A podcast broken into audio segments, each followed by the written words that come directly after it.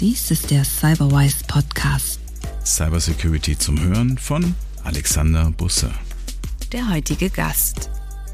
Ja, ich leite die Abteilung Cybercrime im Bundeskriminalamt. Heute geht es weiter mit Carsten Maywirth im zweiten Teil. Das Unternehmen kann auf keine Daten mehr zugreifen, in Fällen von Ransomware-Angriffen beispielsweise. Heute reden wir darüber, was man tun kann, wenn man gehackt wurde und wie man sich davor schützen kann. Neun von zehn Unternehmen, das zehnte Unternehmen wahrscheinlich betroffen. Wie können denn Menschen erkennen, ob denn die Mail, die da jetzt kommt, echt ist? Wichtig, ein gesundes Misstrauen zu haben.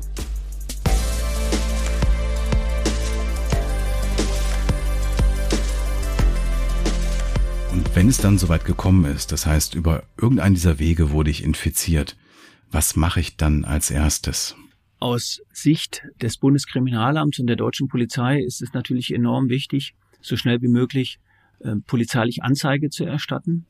Nur das versetzt uns in die Lage, die Spuren zu verfolgen, die sehr flüchtig sind. Das heißt, wir brauchen hier sehr, sehr schnell die Meldung des Opfers.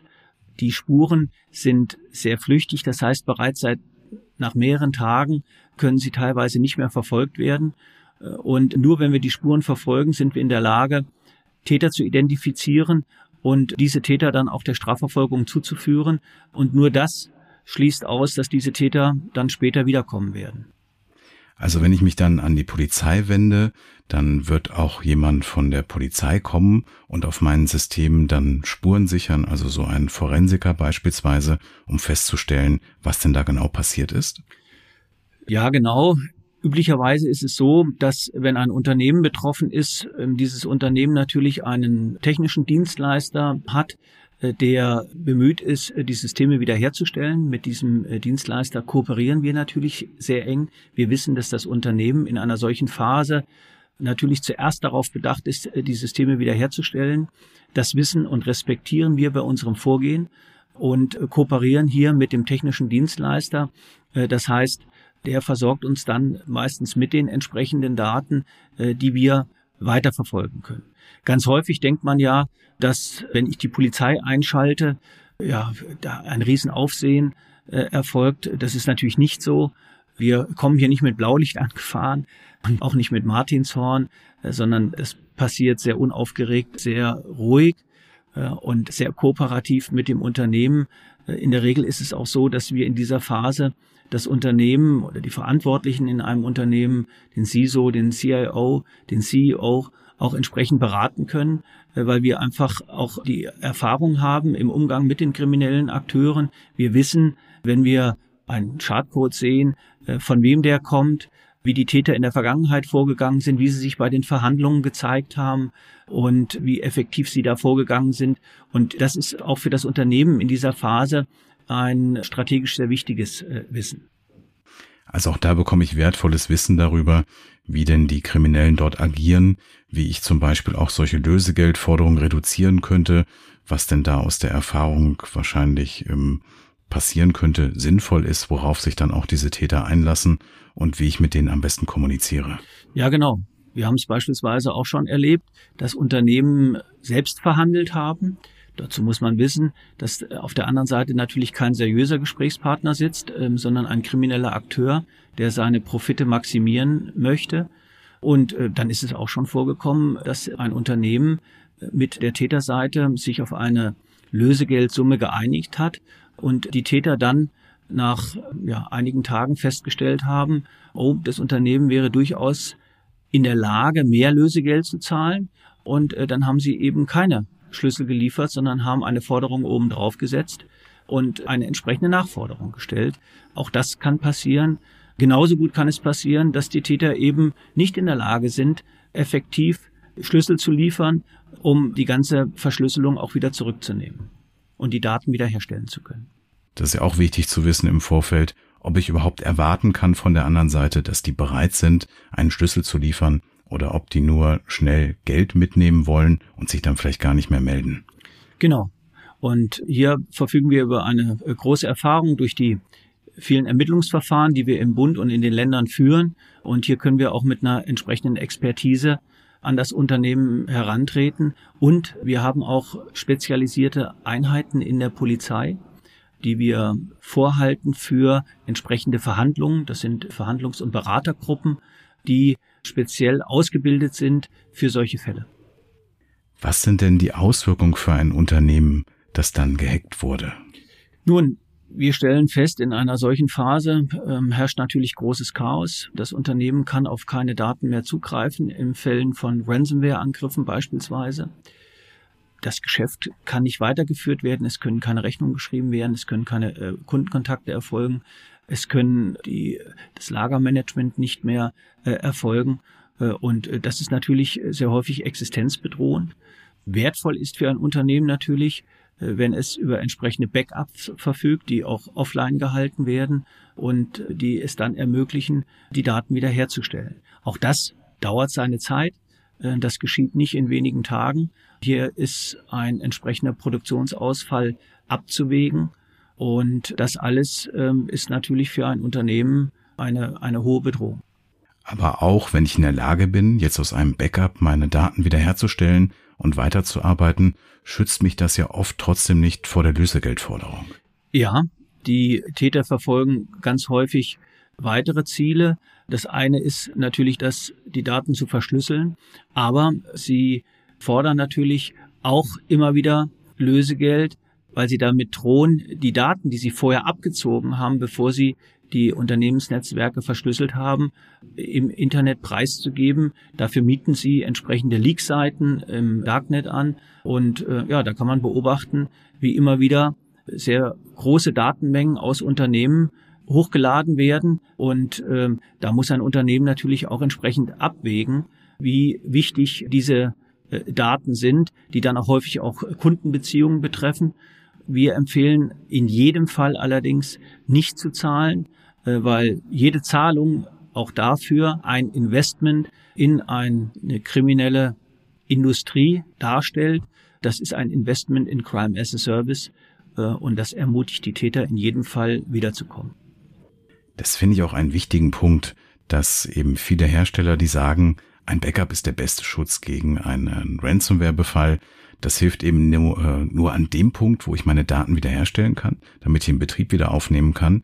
Aber in dem Moment, wo ich kompromittiert wurde, wo jemand Zugang zu meinen Systemen hat und die Daten kopiert hat, ist natürlich schon der schlimmste Fall eingetreten. Jemand hat Zugriff auf vertrauliche Daten, der hat sich die vielleicht kopiert. Und deswegen dieses Versprechen, ein Backup alleine hilft gegen Ransomware, ist an der Stelle nicht richtig. Ich muss eigentlich viel mehr Prävention betreiben, dass sowas gar nicht erst passiert. Also ein Backup ist ein guter Schritt. Eine Cyberversicherung kann auch ein guter Schritt sein. Aber ganz wichtig ist vorneweg die Prävention, dass eben solche Dinge möglichst wenig stattfinden. Ja, in jedem Fall ist Prävention sehr, sehr wichtig für ein Unternehmen. Ein Unternehmen muss sich selbstverständlich, bevor es Opfer wird, Gedanken machen, ähm, was es in dem Fall der Fälle tun wird. Notfallplan ist hier sehr wichtig, auch eine entsprechende Schulung der Mitarbeiter, Awarenessbildung, äh, entsprechende technische äh, Vorkehrungen. All das muss vorher stattfinden und nicht erst äh, dann, wenn man Opfer geworden ist. Ja, und die Täter greifen natürlich auch gezielt Unternehmen an, die sich vielleicht noch nicht so gut vorbereitet haben. Also auch hier ein guter Hinweis, sich mit Awareness-Maßnahmen, mit technischer Prävention, mit Prozessen darauf einzustellen, dass so etwas stattfinden kann, dass man so ein Ereignis begrenzen kann, dass man weiß, was passiert ist und dass man eben auch mit diesen Tätern eben verhandeln kann, mit dem Wissen, das, was diese Täter haben, ist jetzt gar nicht so wertvoll und ähm, es betrifft mein Unternehmen nicht so, dass ich hier von einer Pleite bedroht bin oder mein Unternehmen aufgeben muss. Und das kann ich eben nur, wenn ich solche Dinge im Vorfall vielleicht mit Notfallplanung abgedeckt habe, wenn ich meine Systeme so schütze, dass nicht jemand gleich alle Daten bekommen kann. Also dafür sorgen, dass das, was nach außen gelangen kann bei so einem Angriff und Angriffe passieren, Hacks passieren, aber die Kunst ist eben zu wissen, was passiert ist, dass möglichst wenig passiert und darauf vorbereitet zu sein. Genau. Absolut richtig. Das muss vorher stattfinden. Das ist enorm wichtig. Denn wenn man weiß, wie die Betroffenheit der deutschen Unternehmen von Cyberangriffen ist, neun von zehn Unternehmen bereits äh, betroffen, das zehnte Unternehmen wahrscheinlich betroffen nach aktuellen äh, Studien, dann ist es einfach nicht mehr die Frage des Ob, sondern nur noch wann. Mhm. Und wenn ich mich jetzt gegen Phishing und Social Engineering schützen möchte, was kann ich denn da am besten tun und wie können denn denn Menschen erkennen, ob denn die Mail, die da jetzt kommt, echt ist, also ob ich jetzt wirklich so einen Gutschein gewonnen habe von Lidl oder von Aldi oder ob nur doch jemand dahinter steht, der möchte, dass ich so einen Link anklicke. Ja, leider ist es so, dass die Phishing-Mails in vielen Fällen auch sehr gut gemacht sind. Das heißt, da wird mir schon vorgegaukelt, dass mir jetzt ein entsprechender Geschäftspartner, zu dem ich bereits Kontakt gehabt habe, schreibt. Der bezieht sich auf eine Kommunikation, die schon da gewesen ist. Ganz häufig haben die kriminellen Akteure auch den Mail-Account eines Geschäftspartners auslesen können und die Korrespondenz entsprechend auswerten können. Und äh, dieses Wissen nutzen sie, äh, um weitere äh, Phishing-Attacken zu starten. Es ist, glaube ich, wichtig, ein gesundes Misstrauen zu haben.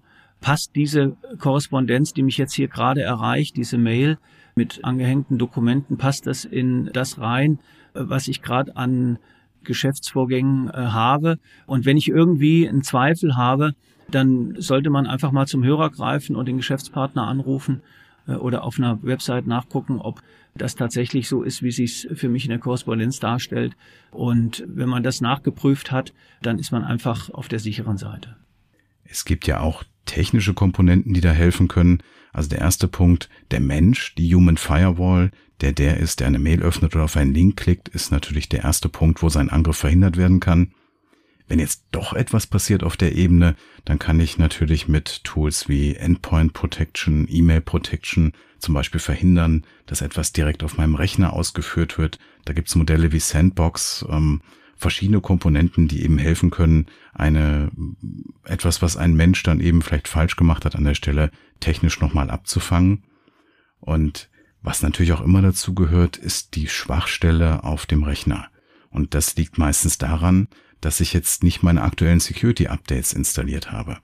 Also wir sehen da in der Praxis immer dann, wenn Microsoft seine Security-Updates veröffentlicht, ist regelmäßig 24 Stunden danach durch Reverse Engineering bekannt, was denn die Schwachstellen sind. Es werden sogenannte Exploits geschrieben. Also wenn so ein Update von einem großen Hersteller kommt, gehen 24 Stunden später die Angriffe los. Und das definiert auch den Zeitrahmen, in dem ich in der Lage sein muss, meine Patches zu installieren, also die Updates für die kritischen Systeme. Und ich glaube, die meisten Firmen schaffen das nicht in 24 Stunden heute. Also da ein ganz wichtiger Punkt, an dem man ansetzen kann.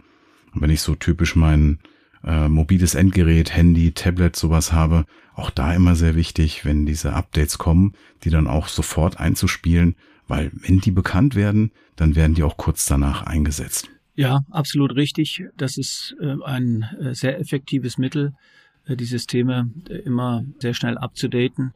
Auch effektiv ist natürlich in einer Welt, so wie wir sie heute vorfinden, äh, in der Pandemie oder im Ausklang der Pandemie, äh, wo wir über sehr viele remote Arbeitsstrukturen verfügen, auch sichere Passwörter zu haben äh, für Zugriffe auf Unternehmensnetzwerke aus der Entfernung. Auch hier stellt man immer wieder fest, dass Systemadministratoren ähm, ja, sehr beliebte, einfache Passwörter verwenden, die dann auch einfach zu knacken sind. Ja, die Passwörter Multifactor Authentification, das wir eben schon mal hatten, dass also auch wenn jemand mein Login und mein Passwort kennt, damit immer noch nicht zugreifen kann, sondern der hat dann vielleicht noch so ein Token, der bekommt eine SMS oder auf einem anderen Weg hat er nochmal etwas, was er verwendet, so dass auch so ein Passwort-Account, der geleakt wurde, dann immer noch nicht zur Anmeldung genutzt werden kann. Das ist etwas, was man für sichere Systeme einführen sollte. Und was Firmen auch zunehmend machen, sind Bug-Bounty-Programme. Das heißt, ich erkläre, dass wenn jemand eine Sicherheitslücke bei mir entdeckt, ich ihn dafür belohne. Das gibt's dann in verschiedenen Staffeln. Das machen die großen Firmen wie Apple, Microsoft und so weiter.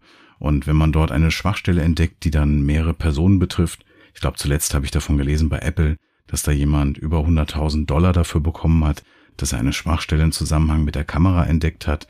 Das kann ein lohnendes Umfeld sein.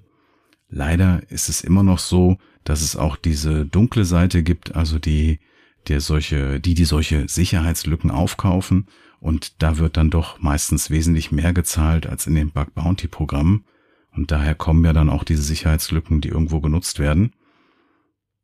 In Deutschland haben wir ja eine besondere Situation mit dem Paragraph 202a, auch genannt der Hacker-Paragraph. Und wenn ich denn jetzt die Intention habe zu sagen, ich schaue mir mal an, wie ein Unternehmen denn so geschützt ist, wie sicher die sind, und ähm, ich schaffe es dann zum Beispiel wegen einem schlechten Passwort, ähm, mir Zugang zu diesem Unternehmen zu verschaffen, dann bin ich ja auch gleich in einem strafbaren Bereich. Ja, hier muss ich natürlich sehr stark aufpassen. Ich muss natürlich wissen, dass das Unternehmen durch die Auslobung bestimmter Summen ja dann quasi einwilligt, in verschiedene Sicherheitslücken zu finden. Wenn das nicht vorliegt, dann würde eine klassische Straftat vorliegen. Und auch sonst befinde ich mich auf unsicherem Terrain. Hier muss ich in jedem Fall sehr vorsichtig agieren und sehr stark im Einvernehmen mit den Verantwortlichen in dem Unternehmen. Also wenn ich denke, ich tue einem Unternehmen etwas Gutes, wenn die jetzt zum Beispiel kein Bug-Bounty-Programm haben und ich versuche dann, wenn ich dort Kenntnisse habe, mich dort reinzuhacken und informiere die dann, dass ich dort Daten von denen erbeutet habe, dann ist das in Deutschland eine strafbare Handlung und kann für mich dann auch Konsequenzen haben. Also ohne Auftrag und ohne, dass das Unternehmen mir dazu ein Mandat gegeben hat, sollte ich so etwas auf keinen Fall tun. Genau. Ein Eindringen äh, in Systeme ohne Einverständnis des äh, Inhabers ist immer ein Straftatbestand, äh, auch das Ausspähen von Daten. Also hier muss ich äh, mich vorher entsprechend absichern. Wenn der Hersteller jetzt aber so ein Bug Bounty Programm hat und sagt, dass er für das Finden von Sicherheitslücken eben ja eine Prämie zahlt, dann kann ich doch davon ausgehen, dass das Unternehmen möchte, dass ich so etwas tue. Ähm, ja, davon könnte man ausgehen.